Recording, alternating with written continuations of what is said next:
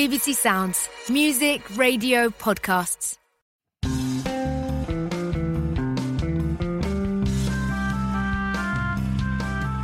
歡迎收聽記者來鴻。派到北韓去採訪嘅記者最怕得罪乜嘢人呢？BBC 記者史提芬埃文斯講講佢嘅親身經歷。一講完我就知道唔掂啦，感覺到有人喺後邊拱我，我立即回咗一句唔好拱我。喺怒火中燒嗰一瞬間，我仲以為拱我嘅嗰個係特別愛出風頭嘅日本攝影師。嗰次係喺平壤，整整一日，我哋排咗一次大隊，再排一次大隊。被問話，被搜身，好似成日佢都一直喺後邊拱我、逼我、撞我，好煩。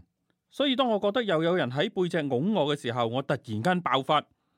但係轉過頭睇下，拱我嗰個唔係日本攝影師。而係負責陪同外國新聞團隊嘅最重要北韓官員之一，話已經出咗口啦，想收翻為時已晚，所以我擰轉頭，鼻尖幾乎碰到佢鼻尖，又重複咗一次：你敢拱我？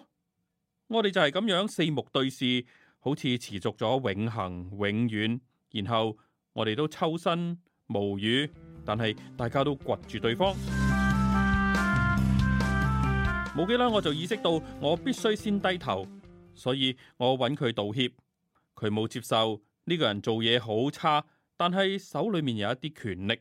嗰晚喺酒店嘅酒吧，我又特登揾佢，問可唔可以請佢飲一杯。佢話威士忌一樽啦。聽到呢句話，我立即起身買咗一樽俾佢。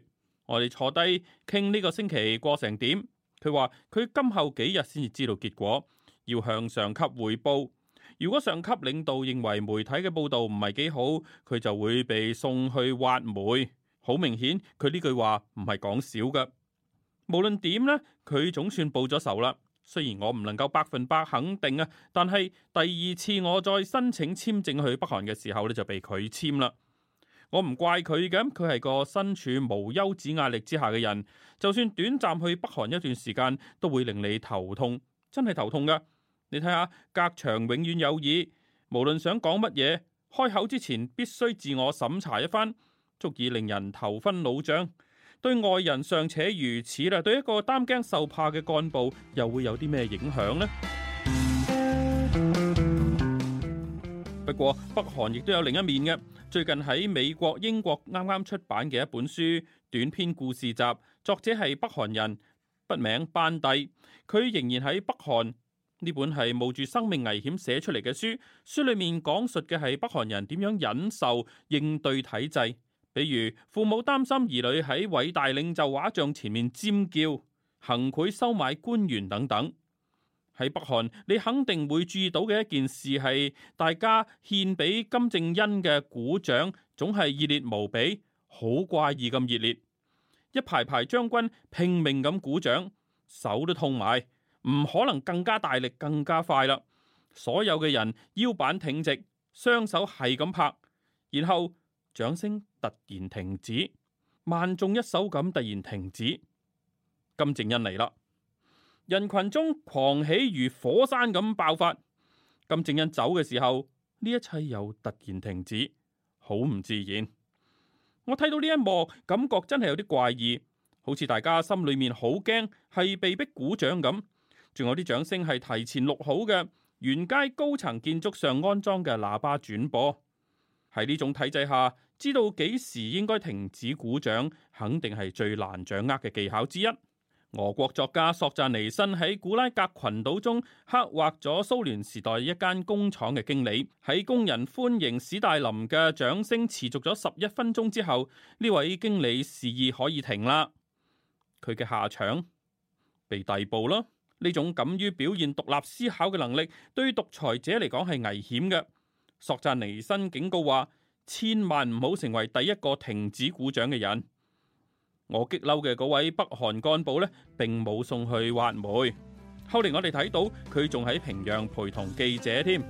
不過依我嚟睇，佢真係唔應該飲咁多威士忌噃。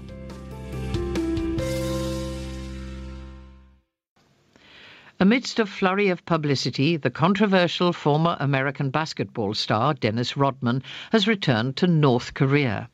He told reporters that his aim is to try and bring sports to the country, and his trip's being sponsored by a company that provides digital currency for the marijuana industry. But in the past few days, a much more significant visit also happened. An American diplomat visited Pyongyang in order to bring back one of four American detainees there, Otto Warmbier, who'd become seriously ill since his arrest last year. The United States and North Korea have no official diplomatic relations, so this was a very special visit. For outsiders, getting into North Korea is not easy unless you're a tourist who can be easily controlled, something Steve Evans knows all too well. His request for a visa earlier this year was turned down, and he thinks he knows why. The moment I said it, I knew it was a mistake. Don't you push me, I blurted, as the finger jabbed into the small of my back. Don't you push me. I'd thought in that moment of anger that it was a particularly pushy Japanese cameraman who seemed to have spent the day nudging and budging me as we waited in one queue after another to be questioned and frisked in Pyongyang. It was all very irritating, so when I felt the jab in my back, I snapped, only to turn and find not the cameraman, but one of the most important officials responsible for minding the foreign press. Too late to back down now, though, so I put my nose to his nose and said again, Don't you dare push me. We spent an eternity eyeball to eyeball. A second of eternity later, we backed off, silently but glaring. I quickly realized I'd have to eat humble pie and sought him out and apologized. It was not accepted. This was a man with a dreadful job but with a little power. So in the bar of the hotel compound that evening, I sought him out again and asked him if he'd like a drink. Whisky, he said. A bottle. So that's what I got him. We sat and talked about how the week had gone. He said he'd know in the coming days, when he had his debriefing interview with his superiors. If they deemed that the coverage had been bad, he'd be working in a coal mine. It was clear that this was not a joke. Anyway, he got his revenge. I can't be completely sure, but my next application for a visa to enter North Korea was turned down. I don't blame him. He's a man under constant pressure. Even visiting North Korea for short periods literally gives you a headache. You assume everything is being listened to. You have to self censor and think before saying anything. It does your head in. So, what must it do to a frightened official? From them, you never get any sign of dissent, no cracking of the facade. The most I ever detected was from a minder who let out a sigh and a millimetre of head shaking in annoyance after a day of being pushed around and shunted from security line to security line in the sun by Kim Jong un's personal guard, a band of hatchet faced goons in identical black suits with bulges, presumably guns. These are the people imposing rule in North Korea. There is another side, though, illuminated in a book of short stories, just published in English, written under the pen name Bandi by an anonymous author in North Korea, someone writing at risk to his or her life. The stories recount the way ordinary North Koreans bump up against the system and avoid bumping up against it. The parents worried that their baby was seen screaming in front of a statue of one of the leaders, the bribes that are paid to get an official off your back. One of the things you notice when you're there is how the applause for Kim Jong un is ecstatic in a weird way. Rows and rows of generals clap so hard they must hurt their hands. They couldn't clap harder and faster, all ramrod backs and hands flapping furiously. And then they stop immediately, as one. Kim Jong un appears, and the ecstasy erupts. When he leaves, it dies immediately and unnaturally.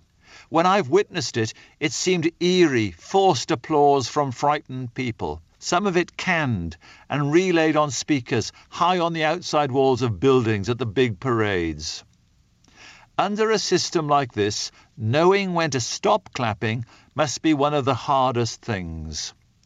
The Russian author Alexander Solzhenitsyn wrote in the Gulag Archipelago of a factory manager in the Soviet Union who, after 11 minutes of applause from the workers in tribute to Comrade Stalin, signalled that the clapping could now stop. He was arrested. Such signs of independent thinking are dangerous to a despot. Solzhenitsyn warns, don't ever be the first to stop applauding. The minder I upset wasn't sent down the mine. He's been spotted since, still herding journalists in Pyongyang. But I do think he needs to drink less whiskey.